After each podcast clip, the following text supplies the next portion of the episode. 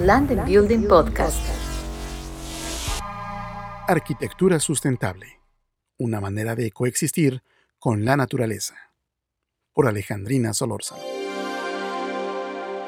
Como su nombre lo indica, la arquitectura sustentable es aquella que busca mantenerse a sí misma y depender lo menos posible de energías no renovables. Esto lo logra con base a sus características de cómo fue concebida y de su constante búsqueda de permanecer en equilibrio con el entorno que le rodea, teniendo como principio satisfacer las necesidades del presente y como prioridad no comprometer las necesidades de las futuras generaciones. Este término y su corriente fue acuñada en los años 80 cuando la primera ministra de Noruega presentó su informe ante las Naciones Unidas.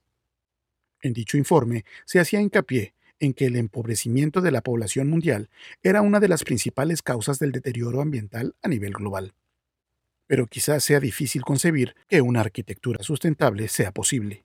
Existen muchos mitos en torno a la sustentabilidad que poco a poco se han ido rompiendo, para dejar paso no solo a un diseño más amable con el entorno, sino a una manera de vivir y coexistir con la naturaleza.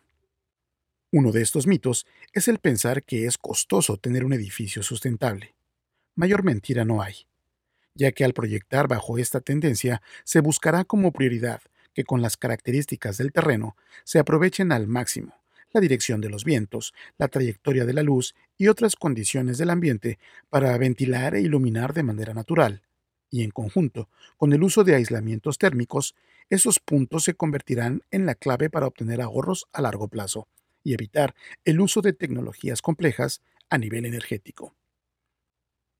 También se piensa que los materiales para construir son inusuales y requieren de mucho mantenimiento.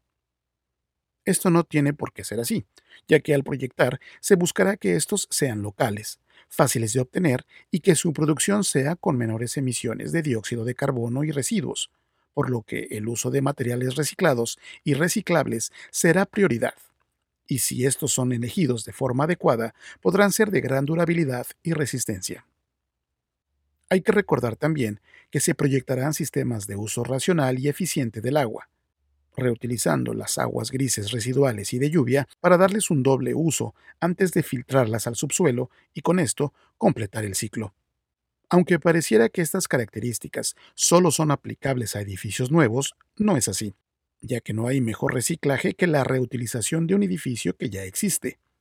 Aplicando una técnica denominada reciclado energético, la cual consta entre otros aspectos, de realizar una auditoría energética en la que se verán las ventanas de posibilidades de mejoras para dar al edificio un nuevo ciclo de vida sustentable. Existe en la actualidad una gran oferta académica, tanto en México como en el mundo, para aprender los principios y técnicas para aportar en el desarrollo de nuevas tecnologías que sean compatibles con esta tendencia. Esto demuestra la consolidación institucional que ha alcanzado esta corriente de pensamiento, junto con el compromiso de arquitectos, ingenieros y urbanistas para tomar conciencia del impacto ambiental que las construcciones y ciudades tienen ante su entorno. En resumen, podemos considerar que si los tres principales principios que rigen a la arquitectura sustentable, los cuales son el análisis de los espacios, la reducción de afectaciones y el uso de materiales y energías renovables, son tomados en cuenta desde la concepción del proyecto, se podrán obtener como resultado espacios que sean saludables, viables económicamente y sensibles a las necesidades sociales, culturales y ecológicas para minimizar el impacto de los edificios sobre su ambiente y sus habitantes.